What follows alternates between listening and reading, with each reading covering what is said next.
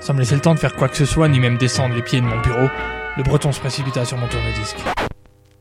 Désormais, la seule chose que l'on pouvait entendre était sa lourde respiration et le néon clignotant du chinois au coin de la rue. L'affaire avait l'air importante, mais ma dernière enquête et la mort du petit Billy m'avaient retourné. Il voulait absolument que je l'accompagne chez Joey. Encore une affaire qui devait impliquer une poupée.